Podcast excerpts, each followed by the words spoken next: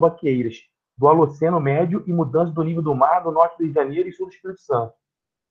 A graduação dele é, ele tem ciências sociais, ele é formado em ciências sociais pela UERJ, especialização em arqueologia brasileira pelo Instituto de Arqueologia Brasileira e mestrado em história das paisagens pela Universidade Federal de Viçosa. Ele um pouquinho da experiência que ele vai falar também para vocês. Coordenador do Inventário Nacional de Referências Culturais do Instituto Patrimônio Histórico Artístico Nacional, o IPAM, de lá do Amazonas, de 2005 a 2008.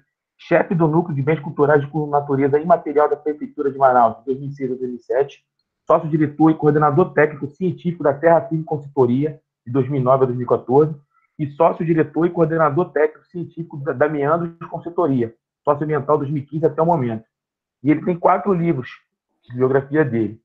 Fibras de Índio, Universidade Federal do Amazonas, É, Descortinando o Desconhecido, Patrimônio Material de Grupos Étnicos do Alto Rio Negro, e a Expansão Urbana do Rio de Janeiro e o Peixe, e o, e o Peixe das Nuvens, que ele lançou agora em 2019. Então, como eu falei, ele vai estar falando um pouquinho da experiência dele, um pouquinho do que é arqueologia. E aí a gente, para ganhar um nortezinho aí, a gente montou uma, uma estrutura. E aí eu vou começar agora fazendo uma pergunta para ele. Fábio, como como arqueólogo, como arqueólogo você é, responde para a gente aí e, e, dá um norte para todos nós aí. O que é arqueologia e quais os campos de atuação? Bem, então, vamos lá, né? Primeiramente, bom dia a todos, né? Agradecer a oportunidade de estar aqui podendo falar um pouquinho da, da profissão que eu escolhi já tem que, e que exerço tem pelo menos 21 anos, né? E, e, e tentar mostrar um pouquinho também para vocês que não existe não existe um saber mais importante, né? Todos eles são importantes. E aí eu, fico, eu fico feliz de saber que o, o primeiro é um é com arqueólogo e antropólogo. Pois bem, então vamos lá. É, bem, o, o, que é arqueologia? A, gente, pra, a, a arqueologia, né, como já diz o próprio nome, né, é, é, o estudo do é o estudo do passado, né? Arqueo, né, vem de passado. E logia, como vocês devem saber, é estudo. Então, o que que, qual, o que que faz o arqueólogo? E no meu caso, eu não sou apenas arqueólogo. Também eu costumo dizer que eu não sou, eu estou. Então, eu estou arqueólogo e eu estou antropólogo. Né? A arqueologia, ela estuda o, o, a história humana a partir do, do, do registro deixado pelas suas populações antigas. Diferente do historiador que trabalha para que para descrever a história humana ele trabalha com os relatos, com os documentos. O arqueólogo ele trabalha com o dia a dia, o que foi deixado. Então, as pessoas confundem muito e, e, e chegam assim e falam: Poxa, eu achei um dinossauro, você é arqueólogo? Eu falo: Não, eu não sou do dinossauro. Dinossauro é paleontologia. A gente trabalha com cultura humana. E uma cultura humana, seja ela de 200 anos atrás, de 100 anos atrás, ou de 12 mil, 15 mil, 20, 100 mil anos atrás. E a partir dessa, dessas pegadas, dessa história deixada, desses vestígios, a gente tenta reconstruir a história humana e, mais importante, qual a importância da arqueologia? A história, ela se repete.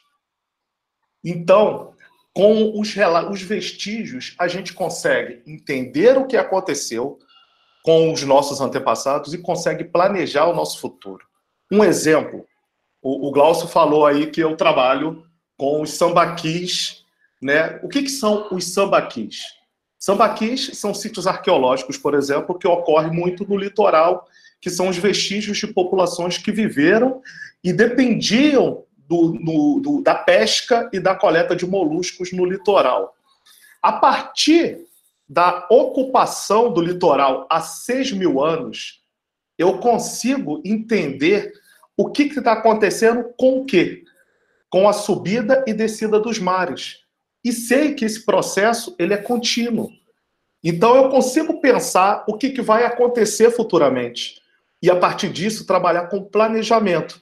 Então, assim, com o estudo do passado, eu consigo trabalhar com hoje e com o planejamento futuro, por exemplo, urbano. Porque se hoje acontece o que aconteceu há 6 mil anos atrás, em que o mar sobe 50 centímetros, um exemplo é o Rio de Janeiro. O Rio de Janeiro, onde vocês vivem, iria colapsar, porque todo o sistema de água e esgoto faria com que a cidade virasse um caos. Então, assim, você não teria mais a caída para a questão. As águas seriam contaminadas pelo esgoto e por água salobra. Então, só para dar um exemplo. Então, assim, a arqueologia é esse estudo dos vestígios do passado, né? essa investigação. Não é, não, é, é meio que uma coisa de detetive, por vezes. Eu, eu, eu costumo dizer que. Eu, eu, eu tento não romantizar, mas eu, eu, como eu faço o que eu gosto, é como se fosse algo bem romântico. Então, assim, eu não eu, brinco que quando a gente trabalha com aquilo que a gente gosta, a gente não trabalha, a gente se diverte. E em relação, eu não sei se está claro sobre o que, que seria arqueologia, mas e, e, e seguindo para a questão dos campos de atuação, a arqueologia, ela na verdade, ela trabalha em, em pelo menos três esferas: a esfera pública, né? E, e se vocês não tiverem. Ah, uma coisa. Se vocês não estiverem entendendo muito o que eu estou falando, pode perguntar, interromper, chamar o Glaucio e falar: ó, pede para o teu irmão aí explicar melhor isso, porque é, é tá muito, tá, tá, muito estranho. Então, a, a, arqueologia ela trabalha na esfera pública, né? Part, através dos órgãos, dos órgãos governamentais. Eu vou explicar cada um deles. Na esfera privada, né, nas empresas de, de, de consultoria, e, na, e no terceiro setor, que são as organizações não governamentais. Dentro dos órgãos é, é, públicos, nós temos as secretarias de cultura, nós temos algo que é muito importante para o patrimônio histórico brasileiro, que é o, o Instituto do Patrimônio Histórico e Artístico Nacional, o IFAM, na qual é, é, é, é um órgão responsável pela proteção do patrimônio cultural brasileiro. Então, aí no Rio de Janeiro, né, seja um prédio público, como, por exemplo, era o, era o Museu da Quinta, não sei quem teve a oportunidade de, de conhecer o Museu da Quinta da Boa Vista antes dele pegar fogo, mas aquele, aquela estrutura, aquele prédio era um patrimônio histórico. Né? O, uma, eu não sei se vocês conhecem, a Folia de Reis, que é, um, é, um, é uma festividade que ocorre. Né? Inclusive, o, a Folia de Reis de Paraty é, é considerado patrimônio cultural brasileiro. Então, o IFAM ele trata justamente dos bens culturais e aonde tem uma grande, grande parte do corpo técnico do IFAM, ele é constituído por arqueólogos, né? Nós temos arqueólogos nos, nas secretarias municipais de cultura de alguns municípios, temos arqueólogos nas secretarias estaduais, nós temos arqueólogos ou é, é, pessoas que têm esse conhecimento trabalhando nas secretarias de planejamento urbano. O que, que, que acontece? O Rio de Janeiro, por exemplo, ele não se instala no nada. Porque antes de existir a cidade do Rio de Janeiro, existiram outras ocupações. Você, a, quando a gente abre, é que nem um bolo. Né? Quando a gente vai comer um bolo e parte um bolo um bolo recheado, né? Não é aquele bolo de nada, não. Né? Um bolo recheado. Ele não tem várias camadas. É a mesma coisa quando você abre o solo e, e, e para entender as ocupações humanas. Elas estão marcadas nas, no, no que a gente chama de estratigrafia. Então, o Rio de Janeiro, qualquer obra que você vá fazer, você tem que ter um arqueólogo acompanhando. Né? É, você, quando teve a construção do, do VLT, você teve o acompanhamento arqueológico e você come... e as pessoas começaram a encontrar os locais de ocupação dessas populações pretéritas, passadas, tanto no período da colônia, né, em 1700 e 1600 e, e alguma coisa, como anteriores. Você tem a, a, gente tem a ocupação no Rio de Janeiro que a gente retrocede a mais de 6 mil anos atrás. Então, o IFAM, né, os órgãos públicos tratam de legislar e fiscalizar. Né? Eles fiscalizam os trabalhos que são realizados. Dentro da esfera, dentro das organizações do terceiro setor, elas, elas trabalham como informativas. Então, a arqueologia, quando ela ocorre numa instituição de terceiro setor, ela ocorre como informativa e de informação e pesquisa. Ah, eu esqueci. na esfera pública também você tem as universidades públicas, da qual o, o, o, você tem os arqueólogos desenvolvendo pesquisa. E desenvolvendo pesquisa, pesquisas que são muito importantes na compreensão do que a gente é hoje, do que nós somos. E mais para frente, ainda nesse tempo que a gente tem, eu vou tentar dar um exemplo dentro da experiência que eu tenho e mostrar a importância da arqueologia, por exemplo, para a compreensão até do que a gente tem, por exemplo, hoje, como é a Amazônia. Mas voltando, então na esfera pública a gente tem é, é, arqueólogos trabalhando com, com, com fiscalização, com gestão e com pesquisa nas universidades. Nas organizações do terceiro setor também pesquisa e informação.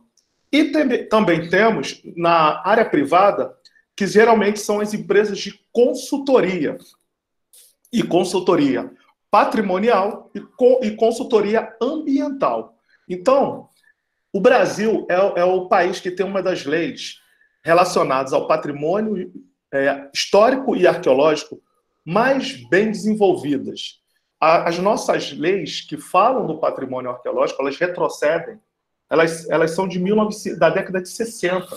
Então, mas antes disso, desde 1937, havia uma preocupação na proteção desse patrimônio, né? E tanto é que o IFAM ele é criado por e, e, e, um dos criadores, né? Vocês já devem ter tido aula sobre a, a semana a semana de arte moderna de 1922, né? Um dos criadores do, do IFAM foi Mário de Andrade. Então retrocede a 1937. Então Desde 1937, existe essa preocupação com o patrimônio histórico e arqueológico brasileiro.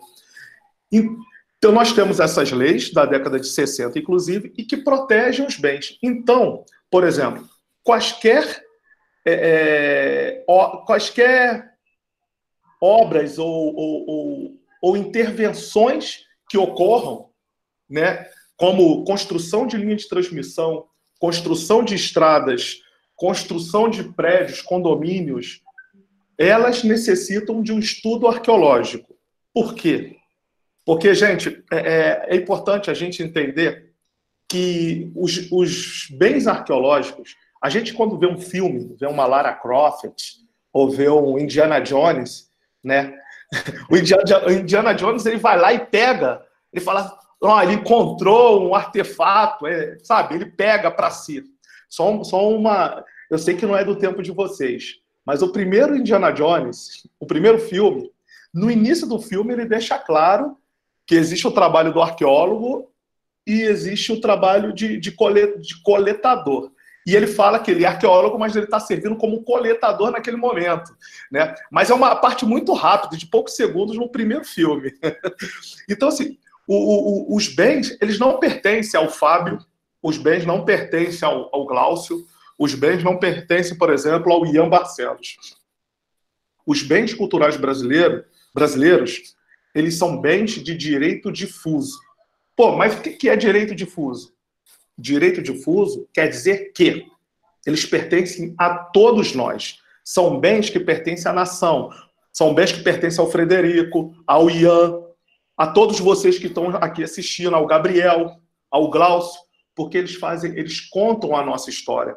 Eles contam a história dos nossos antepassados. Eles contam as histórias e mostram o testemunho da ocupação humana ao longo do tempo. E por isso eles pertencem a todo o povo brasileiro. Então, ah, eu achei um bem arqueológico. Eu achei, mas ele não é meu. Ele pertence a todos e por isso ele deve ser pesquisado, ele deve pertencer a uma instituição de guarda, que seria um museu.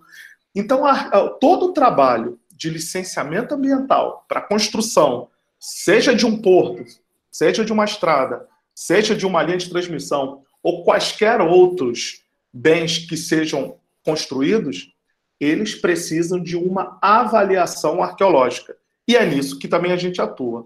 Eu, particularmente, neste momento, eu atuo na esfera privada. Né? Eu já trabalhei na esfera pública, eu já fui do Instituto do, do IFAM, né, que é o Instituto Federal. Eu já fui de uma ONG e atualmente, há pelo menos 11 anos, eu estou na esfera privada realizando estudos de, de avaliação arqueológica por todo o Brasil. Porque é, é como se a gente for. A gente, a gente prevê o problema. A gente precisa prever o problema antes que ele aconteça, antes que ocorra a destruição dos bens. Eu não sei se eu consegui responder, Glaucio, a contento, mas em relação à pergunta que você me fez, é, é, é... resumindo, é isso. Não, foi sim, foi sim, Fábio.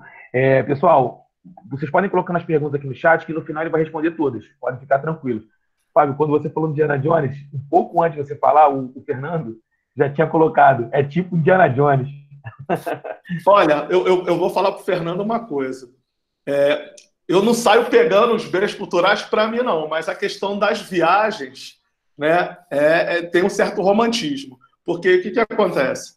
Eu, nesse tempo todo que eu trabalho com arqueologia, antropologia, eu, eu, tenho certeza que eu já, eu já botei meu pé em locais que eu, normalmente, se eu não fosse arqueólogo, eu jamais teria colocado, porque eu jamais teria conhecido. Eu só não trabalhei até hoje em três estados brasileiros só. Então, dos 26 estados e a capital federal, eu só não trabalhei em três, que foi o Acre, Alagoas e Sergipe. Todos os outros eu já é, foi é, é, mochila nas costas, pé na estrada e sebo nas canelas. Então é, é, é tem esse certo romantismo, né? Então você, às vezes já aconteceu de eu, de eu estar no meio da floresta amazônica, perdido, perdido mesmo, tá? E, e, e ter que esperar resgate. Ou teve vezes também de, de estar 11, 9 horas da noite, estar perdido dentro da mata tentando, tentando retornar né, até o, o, local de encontro. Então tem essas, tem essas aventuras. É, tem, tem um pouco disso, tem um, um, pouco de Indiana Jones, é um pouco de roman, é o que eu digo do romantismo. Ah, beleza então, Fábio. Vamos lá. E o que te levou a escolher essa profissão de, de arqueólogo, antropólogo? É, bem, então, vamos lá. É, na verdade, vem de, de, desde a época de, de menino, né? Eu desde, desde pequeno eu tinha um fascínio muito grande, né? É, eu e Glaucio, a gente tem uma avó, né, que ele costumava chamar de avó chata, que, que é a mãe da minha mãe, e que a, que a minha, minha, minha avó Nadir, que já é falecida, né, claro, e a minha, ela, ela, ela é de ascendência indígena, e isso me, sempre me fascinou, desde pequeno, né, essa coisa da, da, da, minha, da minha ascendência, da nossa ascendência indígena. E fora isso, eu era fascinado pela. Antigamente, hoje não tem mais, hoje não tem mais isso, hoje vocês. Hoje é tudo aqui, né? O conhecimento está aqui. O, pai dos burros é o, é o Google, né? mas o dicionário ou, ou, ou, são as enciclopédias. Então, na época, a gente tinha uma. Existia lá nos, nos anos 80 uma, tipo uma enciclopédia que era da Times. E ela, e ela falava sobre vários assuntos. E um deles falava também sobre arqueologia, né? E falava sobre as explorações na África. E aquilo, eu era da sexta série, antiga sexta série, atual sétimo ano, né? Tinha lá meus 11 anos de idade, 12 anos. Além de ter a avó que eu tinha orgulho, né? Pela ascendência indígena, eu ainda eu vivia na biblioteca lendo sobre as explorações na África, as expedições, e falava assim: pô, eu quero fazer isso, eu quero participar dessas expedições, né? aquela visão romantizada de não, ter essa a mesmice do dia a dia, de não ter, de não estar aqui na cidade e pegar metrô, carro, trânsito. Eu, eu, eu vou te ser bem sério, eu gosto muito quando eu estou no mato, sabe? De respirar e de ver e de conversar com, outra, com outras pessoas, de ver outras culturas, de ver outras paisagens. Então isso me fascinava. Quando chegou na época do vestibular, o, o, o, curso de arqueologia ele só tinha em um único local e ele estava para acabar. Ele só tinha numa universidade particular, que é a Estácio de Sá, no Rio de Janeiro, né? E ele estava já finalizando, terminando. Então, assim, dificilmente eu, eu conseguiria fazer arqueologia.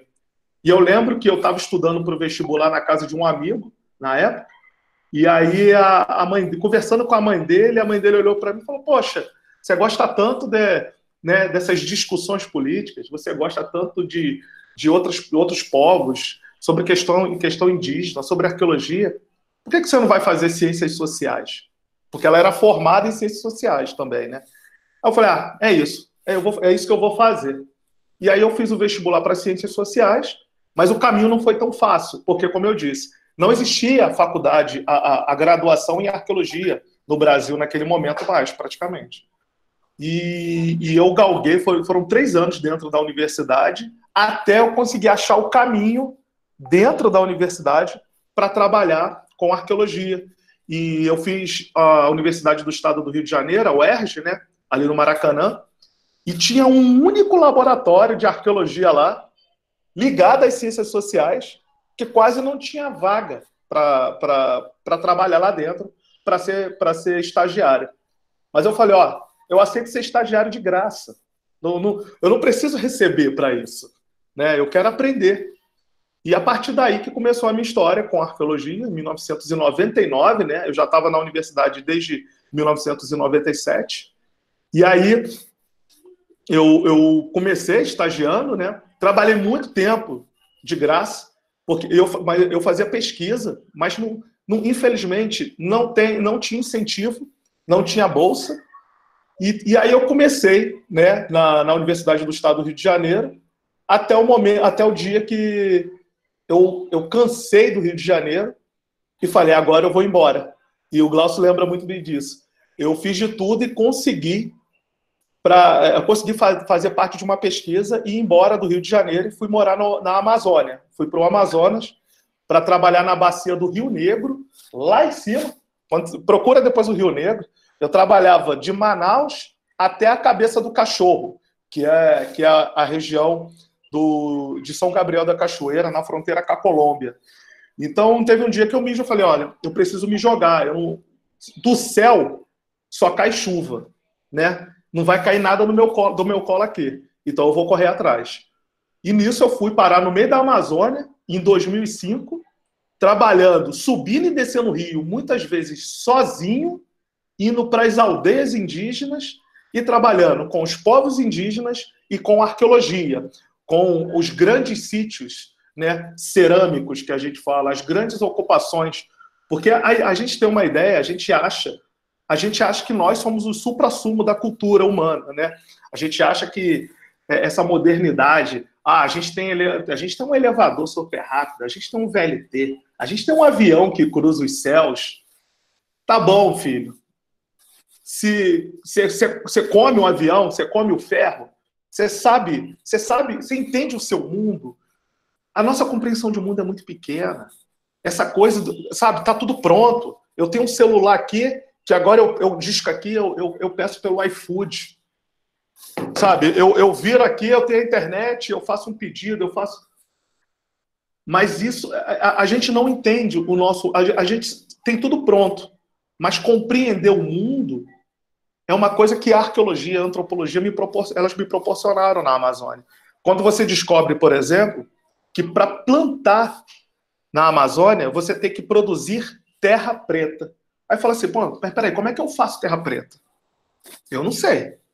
A gente sabe fazer avião e carro, mas isso não adianta lá na Amazônia.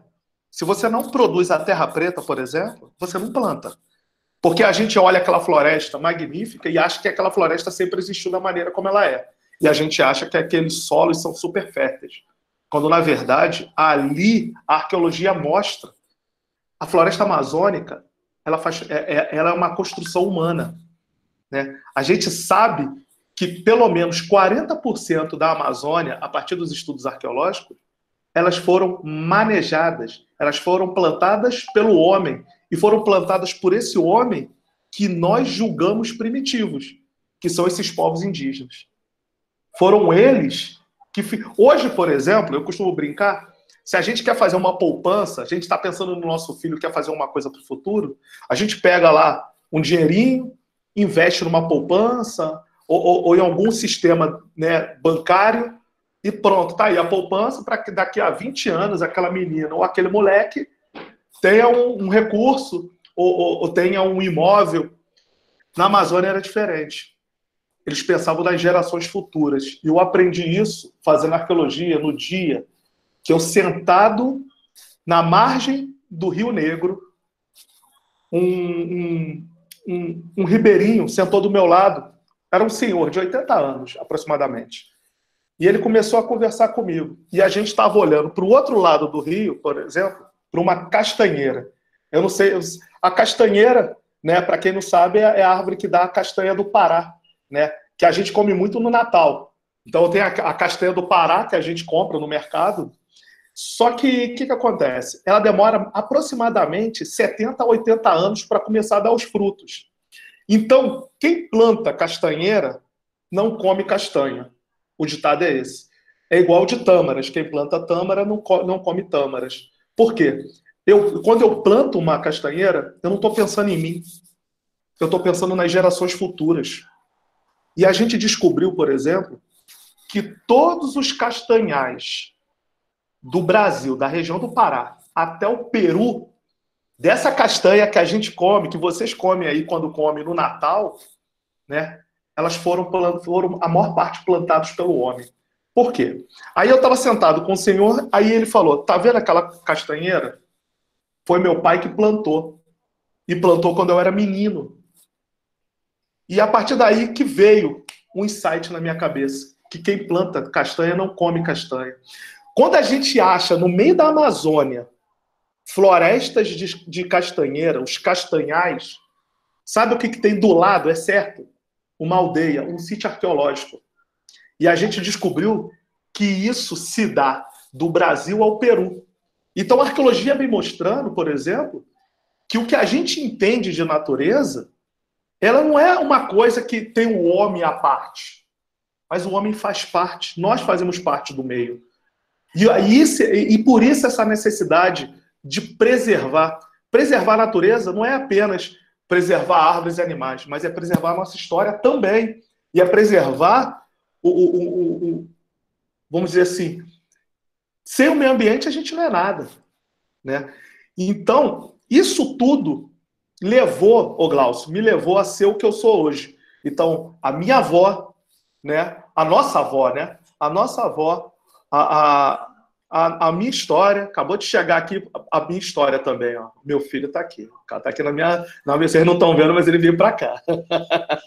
então, assim, a nossa avó, a, a minha curiosidade e as, as, minhas as minhas histórias de vida. Né? A gente. Eu já trabalhei com povos, né, com povos indígenas no Brasil, né, povos indígenas, povos negros, né, que são os quilombolas, populações tradicionais. E uma coisa que você aprende, por exemplo, quando você trabalha com povos indígenas, e aí eu vou falar especificamente do Xingu, é, é, a filosofia xinguana, o que, que ela fala? Ela fala que as crianças são as donas do mundo. As crianças e os jovens, né? As crianças, jovens, adolescentes são os donos do mundo. Os adultos, nós, eu, Glaucio, os professores, somos os donos do presente os donos da aldeia, das cidades, né? os donos do agora. E os mais velhos, os nossos pais, os nossos avós, eles são os donos das histórias. Então, assim, a gente, o presente, trabalha para que os donos do mundo, um dia, se tornem o que nós somos. E que essas histórias sejam recolhidas para que um dia nós sejamos os donos das histórias. Para que nós possamos explicar e mostrar para as próximas gerações a importância dessa união. Né? Eu, eu costumo brincar que eu, eu, infelizmente, eu já não tenho mais o meu pai do lado. Então, eu perdi o meu dono da história. Eu fui alçado a ser um dono da história. Né? Hoje, eu sou um dono da história e um dono do presente. E preciso trabalhar para que esse rapazinho aqui, que é o dono do mundo, possa levar essas histórias adiante. Então, o que me levou a ser o que eu sou é isso, né? A minha curiosidade, a nossa avó, as pessoas do meu entorno e tudo aquilo que eu vi nesses 41 anos de vida viajando pelo Brasil e 20, sendo deles 21 anos como arqueólogo e antropólogo. Não estou te escutando, não estou te escutando, não estou te escutando. Oi, oi. Ah, agora sim. Pô, muito bom. É, voz chata, pô, não precisava, né? Me Ué, tu falava, né, cara? Porque, porque ela te botava de castigo. Não pode falar isso, cara, tá maluco. Mas vamos lá. Fala um pouquinho para a gente também, Fábio, é, os principais desafios dessa produção aqui no Brasil. Oi, você é, pode repetir que veio. veio, é. veio... Fala para a gente um pouquinho dos principais desafios que você encontra na tua profissão aqui no Brasil. Vamos lá, gente. É, é, o, que eu vou falar para arqueologia, eu acho que ela serve para outros ramos da ciência, se não todos. O, o, o maior desafio, né, um desafio que a gente. Eu, eu, eu gosto de usar, um, eu gosto de usar muitos, muitos exemplos. E, e um deles é, é quando eu, eu, faço uma comparação do que, que a gente quer para o nosso país. A gente quer que o nosso país seja um país vendedor de bananas ou um país vendedor de bananadas. Por que, que eu falo isso? E vocês vão entender lá na frente. Quando a gente vende banana, a gente tem duas pessoas só que, que ganham com isso. A pessoa que coleta banana, que, que planta e, e, e colhe a banana, e a pessoa que vai vender a banana. Às vezes é o mesmo cara, às vezes é um outro cara. Agora, quando a gente vende bananada, é o que planta a banana, é o que vende a banana, é o que faz a panela, é o que faz o fogão, é o que fornece o gás, é o que fornece a luz, é o que faz a colher, é o que faz o açúcar, é o que faz a embalagem e é o que vende a bananada. Então, o que, que vale mais? Um quilo de banana ou um quilo de bananada? Logicamente, um quilo de bananada, porque ela tem valor agregado e é o valor de pesquisa. Ninguém faz a banana. Ah, e o conhecimento da vovó. Porque se é o conhecimento da vovó, seja ela chata ou não, é importante na hora de fazer a bananada. Então, é esse grande problema que nós temos no Brasil. O grande problema que a gente tem dentro da minha profissão e que se estende às outras é a falta de financiamento de pesquisa. Então, isso não é só para arqueologia, isso é para biomedicina, é para medicina, é para engenharia, é para é os estudos relacionados ao direito, para os estudos relacionados à educação física, à história, à geografia. Então, os, o, o, grande desafio é a falta de incentivo à pesquisa. Né? Além, isso é, está na base. Né? Vocês que vão fazer, que vão fazer o Enem, que vão entrar numa universidade, né? Isso, essa dificuldade vocês já vão encontrar na graduação. Essa dificuldade ela está lá, ela está posta. E isso é uma dificuldade que faz parte da minha geração, fez parte de uma geração anterior à minha e vai fazer parte da geração de vocês. Né? A falta de, de, de incentivo à pesquisa nessa, em todas as áreas do conhecimento. Depois disso, depois disso, né? deixa eu só fechar a porta aqui. Depois, depois disso, o grande problema é, é justamente a, a falta de visão holística de todos os profissionais. E o que, que seria a falta de visão holística? Não existe saber maior, existem saberes. E a gente compreender que o meu não é uma, não é, o meu é tão importante quanto o do coleguinha, né? E, e, e aí exemplificando uma, uma, um, um caso que eu, que eu falei antes de começar aqui, estava conversando com o coordenador, acabei de esquecer, eu esqueci o nome dele, Glaucio, qual é o nome dele? É o... Hã? Tá desligado o seu áudio. Guilherme. Guilherme, Guilherme isso aí, Guilherme. O que, que acontece? É, a falta de planejamento e a falta de compreensão desses outros saberes fazem com que o Brasil, todos os anos, jogue dinheiro na lata do lixo. Né? É, a gente estava fazendo o um, um, um licenciamento de uma grande obra, de uma linha de transmissão, né? que é o que, que leva a energia dessas grandes hidrelétricas para as subestações e, posteriormente, para as nossas casas. Então, estava sendo feita a construção de uma, do, de uma das maiores linhas de transmissão do Brasil, e eu, no avião, encontrei o engenheiro coordenador dessa grande obra. E ele, cheio de si, é, achando que ele era o mais importante de todo o processo, olhou para mim e falou assim: você que, é o arque... você que é o arqueólogo responsável, né? Então é você que, com o licenciamento, atrasa a minha obra. E no que eu disse de bate-pronto, eu falei: não, não sou eu que atrasa a sua obra. É você que, não sabendo planejar e não sabendo escutar as outras áreas, resolveu fazer de qualquer maneira e agora está tudo atrasado, porque existem leis que devem ser seguidas, existem ritos, né? Existem todo um processo a ser seguido para o licenciamento que poderia ter sido evitado se você nos escutasse desde o início. Então, a falta de crédito, a falta de conversa, a falta de diálogo é uma das grandes dificuldades, né? E, e, e eu acho que o principal disso tudo, Glaucio, é educação. E, e educação, que eu digo, é, é, não é só a educação que a gente aprende com os nossos pais, ser um, uma pessoa educada, mas é a educação formal mesmo. É, a gente não sabe o valor, a gente, a gente na nossa, forma, é, a nossa formação, muitas das vezes, é deficitária. A gente não consegue compreender a importância do outro. A gente, às vezes, não respeita o outro. E isso vem, vem, vem lá da, da, da mais ter a idade, né? De, da, da, de novo, vem de moleque, né? A gente, moleque, com o pé no chão, pelo menos nós, né, que ainda vivemos essa coisa de viver na rua, né? Sabe, é, falta às pessoas a compreensão, a edu educação, uma educação holística, uma educação patrimonial, uma educação ambiental, uma educação, uma compreensão da importância do todo. Então, essa é a grande dificuldade. E o que, que isso gera quando não tem? Gera o descrédito, gera o desperdício. Então, todos os anos, né, temos vários tipos de desperdício. E um deles é, é justamente essa falta de diálogo, é falta de conhecimento sobre a importância do outro, que gera justamente desperdício de recurso. Então, essa é a grande dificuldade da arqueologia. E, e, e, quando eu chego em alguns locais, eu vou te ser bem sincero, e aí eu vou falar um pouco da, dessa parte romantizada.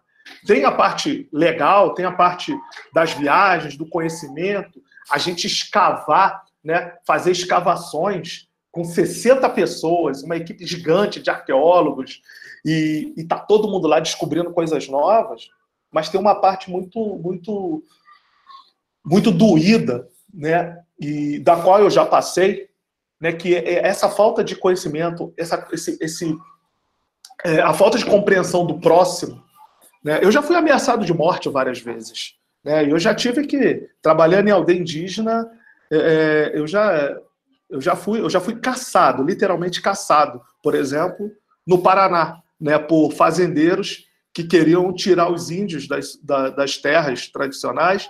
E quando a gente achava os vestígios, vestígios arqueológicos mostrando que, ela está, que aqueles vestígios estavam relacionados àqueles povos, né? Eu fui caçado durante dois anos, por exemplo, pelos fazendeiros no oeste do Paraná, né? Antes desse molequinho aqui nascer e, e, e, e viviam. Então, assim, essa, essa, essa, essa falta de conhecimento, essa falta de compreensão é o grande desafio. E que, de certa forma, está aí também, né? Falta de incentivo à pesquisa, falta de, falta de é, é, leis, porque as leis que são feitas, é, as leis que são feitas atual, atualmente no país, que sempre foram feitas, elas não foram feitas para o Fábio. Não, elas foram feitas para o Fábio, para o Glaucio, mas para nos cercear, para nos punir. Mas os grandes empresários, aqueles que não têm interesse na preservação ambiental, aqueles que não têm interesse na preservação da cultura humana, que não têm interesse na preservação dos bens patrimoniais e ambientais, esses são os grandes destruidores da nação, infelizmente. É o que a gente tem visto. Quando a gente olha, eu, eu ano passado eu estava na Amazônia, fazendo escavação de sítios arqueológicos na Amazônia, mas se eu mostro para vocês o vídeo da onde eu estava, vocês não vão acreditar, porque vocês vão falar, isso aí não é Amazônia. E realmente não parece Amazônia, era um deserto. Era uma área desertificada, usada apenas para se colocar meia dúzia de cabeças de gado. Essa é a grande dificuldade. Eu, nesses 21 anos, eu, eu são incontáveis, né? Elas, elas ultrapassam os dedos que eu tenho na mão, às vezes que, por exemplo, eu fui ameaçado de morte, trabalhando em todo o país, e ajudando a, a preservar os bens culturais e a ensinar e a educar as pessoas.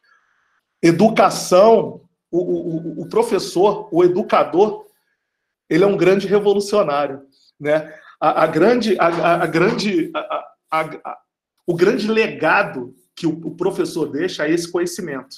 E isso jamais pode deixar de ser feito. Né? Valorizem vossos professores. Valorizem. É isso. Muito bom. É... E aí, a última pergunta para a poder finalizar, abrir as, per... as perguntas para você aí, Fábio. Fala um pouquinho das características que o profissional de psicologia deve possuir. Curiosidade. Ser uma pessoa curiosa e aberta. Né? É... Várias vezes eu, eu, eu, eu costumo dizer, a gente, a gente tem que ir além daquilo que a gente consegue enxergar com os nossos olhos. E aí eu vou fazer, eu vou, vou dar outro exemplo. Eu, a gente, eu, eu, particularmente trabalhei durante nove anos, né, de 2010 a do ano de 2010 a 2019. Um dos trabalhos que eu desenvolvi foi foram trabalhos de pesquisa na região da Chapada Diamantina, na Bahia. E, e a gente, né, a gente lá estava licenciando parques eólicos, né? Aqueles grandes ventiladores, né? Aqueles grandes, aquelas grandes torres eólicas geradoras de energia. E a gente tinha que procurar os sítios arqueológicos para que essas obras elas não destruíssem. E eu lembro de um dos sítios arqueológicos, que foi o, o Baixa da Barriguda, a gente trabalha muito com a população local. Então a gente trabalha com educação nos povoados, né? A gente a gente a gente forma, né, as pessoas do povoado para compreensão do meio e também a gente contrata para que eles trabalhem conosco. Porque trabalhar com a gente também é um tipo de educação, né? Ele está ali o dia a dia, vê o que, que a gente está pensando, vê como é que a gente está fazendo pesquisa. Eles, eu costumo dizer que eles também estão fazendo a pesquisa conosco. E eu lembro de uma dessas, eu eu estava eu, eu tava na Baixa da Barriguda. Qual foi a pergunta mesmo, Glaucio? Que senão eu, eu, eu, eu viajo demais. As principais características ah, tá. você... é, eu estou falando, da, falando da curiosidade. É. Aí eu lembro que um deles, o apelido dele era Nego. Aí a gente estava no meio da escavação já, já tinha. Tava com, praticamente escavando uma piscina. Ah, escavando, gente, não é com, com pá, não. É com colherzinha de pedreiro. Deixa eu ver se a minha tá aqui. Aqui, ó. Peraí.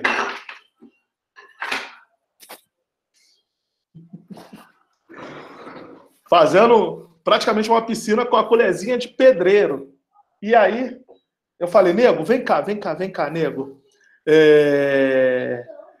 Vem cá, vamos, vem, vem, vem cá comigo. E a gente estava no meio do sertão, no meio da caatinga. Eu apontei assim para ele e falei: olha, olha para lá. Ele ficou olhando e falou: o que, que foi? Eu falei: tá vendo lá? Olha lá. Tem uns, tem uns elefantes ali, ó. Tem um, tem um tigre dente de sabre ali. E olha para lá onde a gente está escavando. Tem uns caras ali, ó, fazendo instrumentos de pedra. Aí ele olhou para mim, ficou olhando para mim com os olhos abertos, os olhos abertos desse tamanho e falou: Oxe, e agora você tá dando de bebê, é? Você está dando de beber no trabalho? Eu falei, não, amigo. Eu quero mostrar para você que aquilo que a gente está fazendo ali tem uma história. E antes da gente estar aqui, no meio do sertão, de tudo seco, aqui tinha água. Tinham esses animais ali e tinham esses caras fazendo, né, produzindo esses artefatos. Então, é, a gente tem que tentar ver além daquilo que a gente está vendo na nossa frente. A gente tem que ser curioso a gente tem que ter uma dose de aventureiro também, né? De pegar e como eu faço. Às vezes a gente sai daqui, vai parar no meio do lá no nortão de Minas, ou no meio do sertão da Bahia, ou lá nos sertões do Tocantins e do Pará, ou ainda lá na fronteira do Amapá, como a gente estava um dia desse, no Iapoque, na fronteira com a Guiana Francesa fazendo pesquisa. E essa curiosidade, essa, essa, essa sede de saber da gente, né? Então, e eu acho que, o que isso vale para todas as áreas das, das ciências, né? todas as, seja a engenharia, seja o direito, a medicina, a biologia. Você tem que ter sede de saber, você tem que ter curiosidade. Isso é o mais importante. E outra, meu, o, o, nosso pai, né, o meu pai, o do Glaucio, ele, diz, ele, ele brincava, que eu falo, eu falo de ser arqueólogo desde menino, né? E, e aí ele, ele eu lembro que a nossa mãe falava assim: isso não dá dinheiro, né? Não vai para, não faz isso não. Vem cá, eu, eu pago um cursinho para você fazer odontologia, para você. Eu falei, mãe, eu não quero. Aí o nosso pai falava assim: deixa o menino seguir o sonho dele. Ele, ele, tá, ele tá seguindo o sonho dele. então, sigam vossos sonhos. Se e outra, não, não ache que a gente vai dar certo de primeira, não. Porque o que eu já passei de perrengue nessa vida, o que a gente que trabalha, seja lá como que for, passa de perrengue, se a gente esmorece na primeira dificuldade, é melhor nem sair de casa. É melhor nem sair de casa. Hoje, eu vivo do que eu faço. Tenho três filhos, né? Tenho meu molequinho que está aqui, meus, minhas outras meninas estão por ali, né? Inclusive a afilhada do Glaucio. A gente tem uma empresa, a gente tem, um, tem uma vida digna, a gente vive disso, eu vivo disso, porque eu corri, eu corri atrás, eu não desisti. E não vai, não, não vai dar certo. E, e, e, que vocês aprendam. Vai, vocês vão tomar pancada na cabeça uma vez, duas, três, quatro, cinco, seis, trinta, quarenta. Aí uma vai dar certo. Aí você ganha o fôlego. Aí você tem que continuar caminhando, porque você vai tomar na cabeça sempre, sempre e sempre. O seu valor está justamente não desistir e lutar, né? Eu, eu, eu, lembro de mim e quando eu vejo meu irmão, eu lembro dele também, lembro das vezes também que ele se ferrou. Todos nós não desistam, façam aquilo que, que, que, que vossos corações pedem. Né? A gente tem que correr atrás daquilo que a gente quer. Né? E, e, pode ser que no meio do caminho também a gente descubra que não é nada daquilo. A gente descobre um outro caminho mais legal sabe? E, e, a gente tem que se reinventar, né? E, e, se tiver que mudar de caminho, mudar de caminho. Quantas vezes eu, eu, eu sou carioca, sou aí do Rio de Janeiro, cresci no subúrbio do Rio de Janeiro, né? Posso falar que eu sou carioca pra caramba. Conheço da Zona Sul, a Zona Oeste, a Zona Norte, o, o, o subúrbiozão, a Baixada Fluminense. Mas eu não pensei duas vezes quando eu tive a primeira oportunidade de ir morar na Amazônia, no meio do nada. E quando eu cheguei na Amazônia, eu cheguei no dia 5 de janeiro de 2005 e eu não conhecia ninguém. Ninguém. E, e assim, não esmoreci, continuei, persisti, e, e, e, é isso que, que faz o que a gente é hoje. Né? Hoje eu tô com 41 anos, mas teve um dia que eu tinha 16, 17, e sempre pensava, é aquilo que eu quero e é aquilo que eu vou correr atrás, e não importa o que aconteça. Então, assim, não esmoreçam. Sejam curiosos, sejam compreensivos, usem mais os ouvidos que a própria boca, né? E, sejam e, e, e olhem para quem está do seu lado, né? Escutem as pessoas, aproveita que a oportunidade de escutar os mais velhos também, de escutar as pessoas que, que estão do nosso lado, é, essa oportunidade é única, ela não volta. Ela não, ela não volta. Às vezes, uma conversa, uma, uma ideia, ela surge. E é isso que a gente tem que ter. Tem que ter a curiosidade, o olhar no horizonte e os ouvidos bem abertos. Isso para tudo. Pô, Fábio. Top, top. Eu vou, vou abrir aí se alguém quiser fazer pergunta. Tá, tá liberado. Já tem algumas perguntas aqui no chat, Fábio.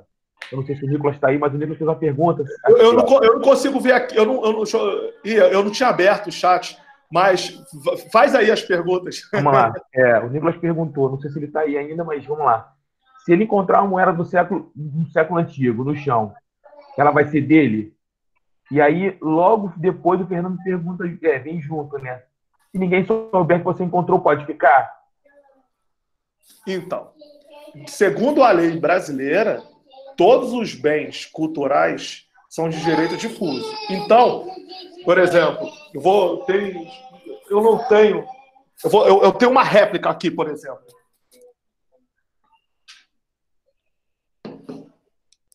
Deixa eu, deixa, eu, prefiro, deixa eu tirar o chat, que aí eu, eu consigo ver vocês.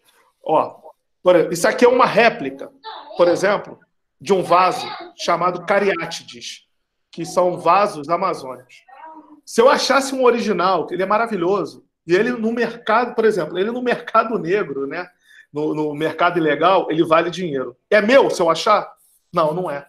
ele pertence, sabe a quem? Ele pertence a todo mundo que está aqui dentro desse chat e de quem não está também. Como eu disse, eles são bens que pertencem à nação, pertencem a todo o povo.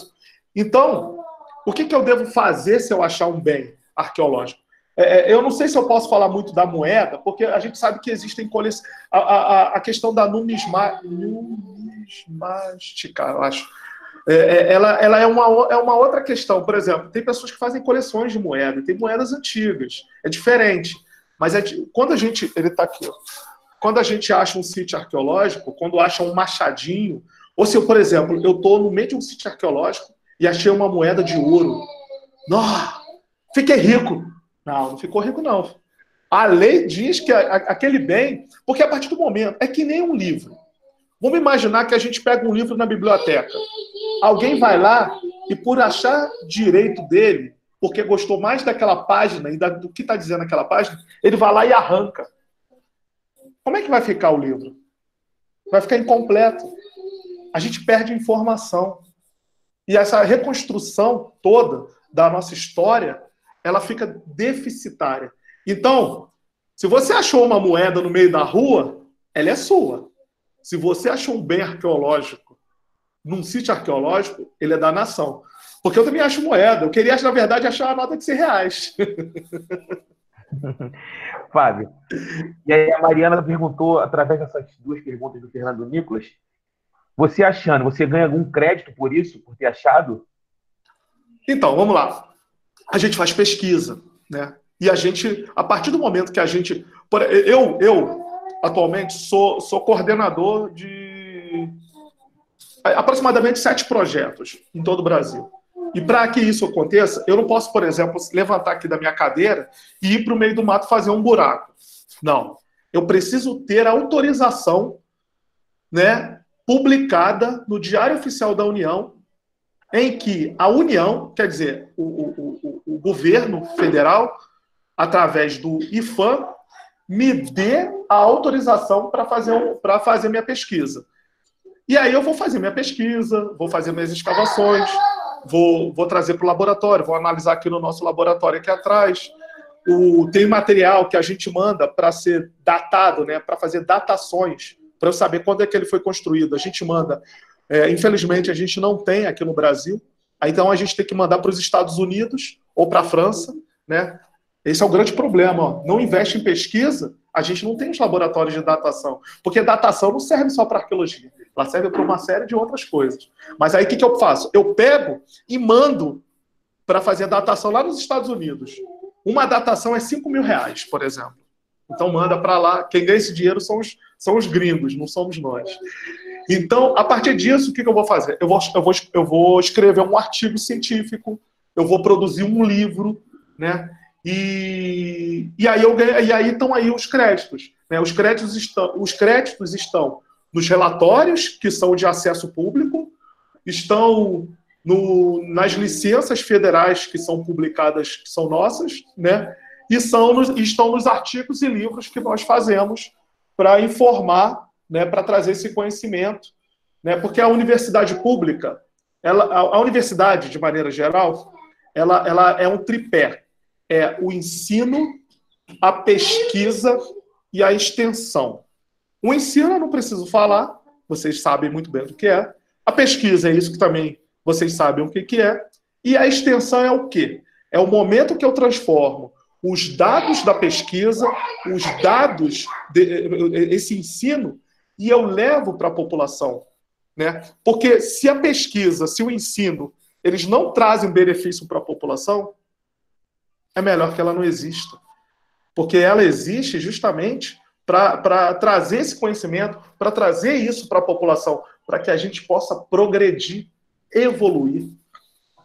Então, assim, é, é, a, tá, eu não sei se eu consegui responder sobre a questão dos créditos, mas tá aí, os créditos, né, eles, eles, vão, eles são dados sim, mas a gente não, né, ele não, ele não cai do céu, né? Só o que cai do céu é chuva. É. E de vez em quando, infelizmente, aviões.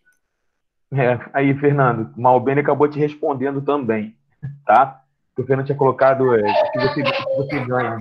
Então, acabou respondendo. O Felipe fez uma pergunta aqui interessante, Fábio. O que você fez para crescer e se diferenciar em sua profissão? Como é que é? Peraí, eu, eu não entendi, você veio bem cortado. O Felipe Martins, ele fez uma pergunta muito interessante. Uhum. Mas tenta resumir por, do, por, conta do horário, tá bom? Tá. O que você fez para crescer e diferenciar em sua profissão? Não desistir. Não desistir. Não. É, eu sei que não é, não é o espaço para a gente falar disso, mas não aceitei é, coisas erradas, e coisas erradas são o quê? É, fechar os olhos, por exemplo, para a destruição de bens arqueológicos. É, ô, gente, o Brasil é, o Brasil é engraçado demais. Eu já, eu já fui ameaçado por fazendeiro, eu já fui ameaçado, inclusive, por político. Né? Então, assim, eu nunca, a gente nunca, eu, eu, eu nunca deixei de ouvir as pessoas, mas eu nunca aceitei que coisas erradas sejam feitas. Porque tem uma coisa que, a gente, que, que é nosso, é intrínseco da gente. É caráter, gente.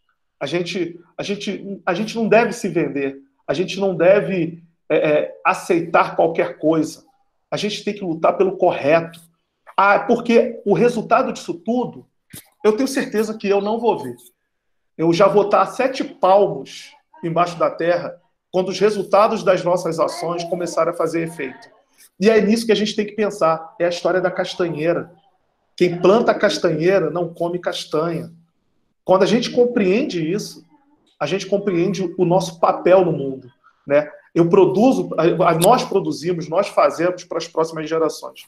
Então, se eu, eu, eu costumo dizer assim, se, se deu tudo certo, foi porque em nenhum momento eu desisti, foi porque, nenhum, apesar de tudo, apesar de tudo, porque em nenhum momento eu aceitei fazer o que não é correto, né? Pensei sempre no que aquilo podia trazer de o que o que, que como é que os meus, o que, que beneficiaria aqueles que estão ao meu redor, né? O como que beneficiaria os outros que eu nem conheço. Então é, é justamente isso, é não desistir e não fazer nada de errado, é correr atrás sempre do correto, e, e assim, para fazer o errado, é, a sedução é maravilhosa, é o que mais tem. Né? E a gente tem que seguir o bom caminho.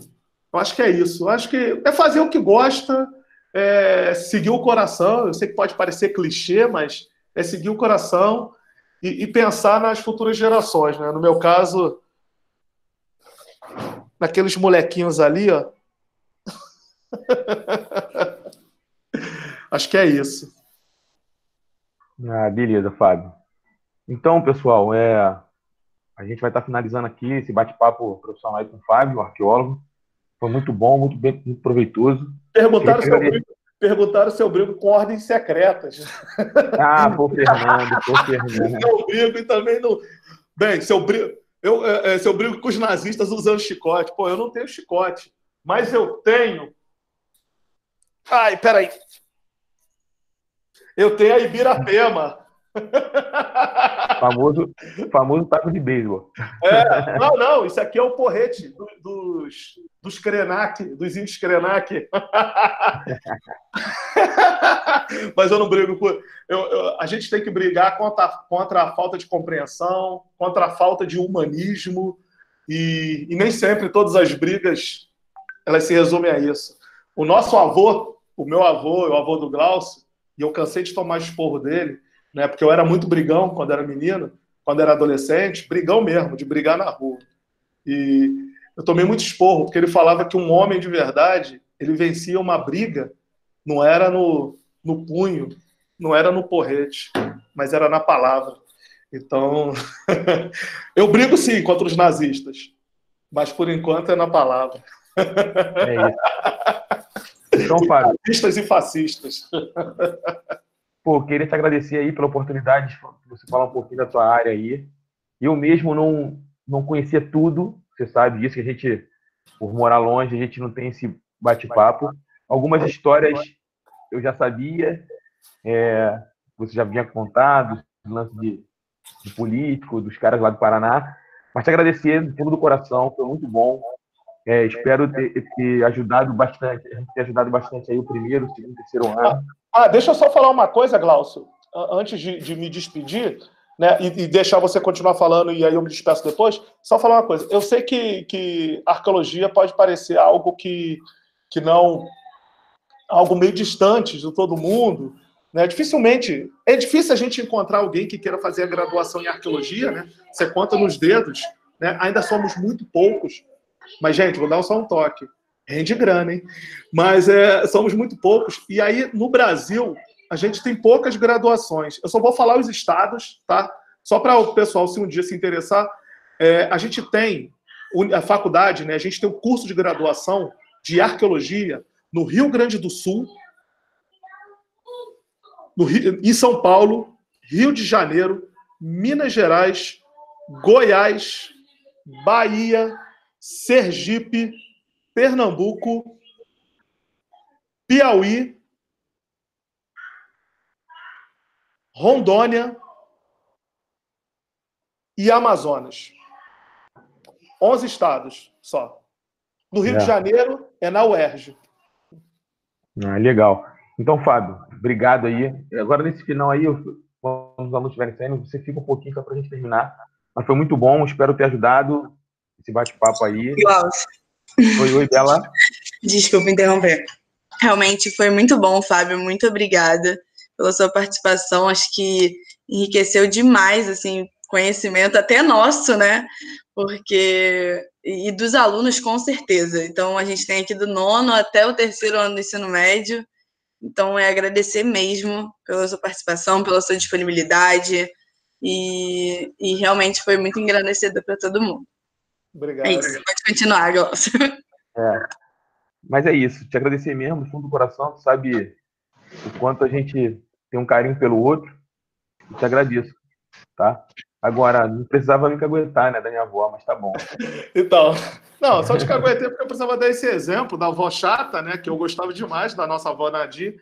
É, agradecer a oportunidade, né? Quem sabe a esperança de um dia ter um colega de profissão aqui, né?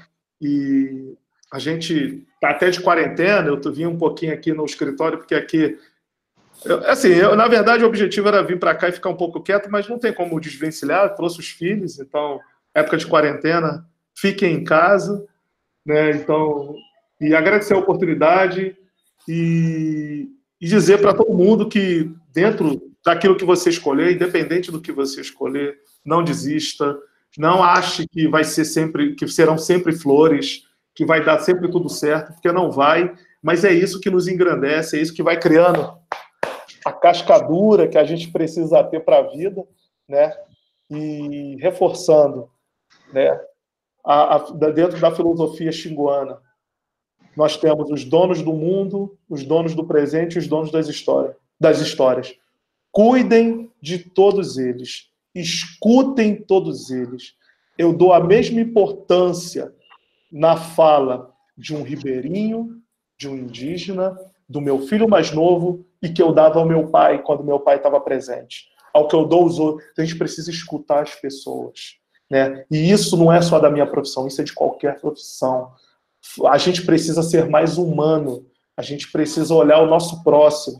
E isso, é, é, independente da religião que você tenha, independente da religião que você acredite. Né? Então, e escutem a ciência também, gente. Fiquem em casa, né? Porque isso é o mais importante no momento que a gente está vivendo. É, eu estou um pouco impossibilitado, eu ainda estou fazendo minha pesquisa, eu, eu viajo e fico no meio do mato, semana que vem estou viajando e ficar no meio do mato isolado, né, com todo, com todo o cuidado possível, né, mas é, quem puder, fique em casa e, e, e um dos outros e escutem todos. E é isso. E no que vocês precisarem aí, eu estou à disposição. Né? Eu acho que se o, conhecimento que eu adquiri e que eu ainda, ainda tenho que adquirir demais até o último dia da minha vida, se ele não for partilhado, se ele não for compartilhado, ele não serve de nada. Então, então aí, o que precisar, estamos aí. E te caguetei mesmo, você falava que era chata. então é isso, pessoal. Agradeço a presença de todos aí. E muito obrigado. Tá? Ah, só uma coisa, se alguém quiser, eu, eu não pude, não tive tempo de mostrar foto, mas se alguém quiser ver uma foto, é só ir lá no Instagram, tanto da empresa da gente, que é a Meandros, como o meu próprio Instagram tem umas fotos, tem fotos dos trabalhos que nós realizamos em todo o país, desde a mais alta montanha ao, ao litoral e, e, toda essa, essa, essa romantização do que eu costumo dizer que é que pelo menos aquilo que eu faço eu acho bem romântico mesmo. Então é isso. Obrigado aí, gente. Desculpa qualquer coisa. Coloca o Instagram dele aqui no, no chat. Para quem quiser. É, é o pessoal também tá, tá saindo já, porque eles têm aula daqui a quatro minutos. É. Devem estar indo beber uma água, devem estar tá, tá dando uma passadinha no banheiro antes da aula retomar. Fábio, é, eu, sinceramente, superou muito as minhas. A, a, aquilo que imaginava que poderia ser a, a fala de, um, de uma pessoa trabalha nessa área. Eu fiquei realmente muito feliz, assim. É, é muito legal ouvir né? Se para gente que já tem aí seus 30 e poucos, 40, é, imagino para eles que estão em processo de escolha. Eu acho que ouvir essas histórias são sempre muito, muito sensacionais. Então, é, também agradeço muito pela, pela, pela partilha e por dedicar um pouquinho do seu tempo à nossa escola. Nada, que isso. Eu que agradeço a oportunidade de poder estar tá, tá falando um pouquinho dessas, é, dessa, disso que eu, tudo que eu faço. Eu, eu que agradeço. Valeu mesmo. Então é isso, Fábio. Parabéns aí. E não gostei que você me, me queimou, não. brincadeira, brincadeira. Glaucio, todo mundo te conhece já, Glaucio. É porque, é porque ele ficava de castigo, ele, ele, apanha, ele era o único que apanhava da avó, porque ele era, ele era respondão, era brigão. Aí a, aí a avó colocava ele de castigo, ele chamava, não traz para cá a avó chata, não. Pô, que isso. Aí a Mariana aí, ó. Por isso que ele briga com a gente sempre. Ah, que isso, Mariana. Tu sabe do carinho que eu tenho por vocês. Mas o Glaucio era pequeno, o Glaucio tinha 4, 5 anos de idade. Pô, mas valeu mesmo, Fábio.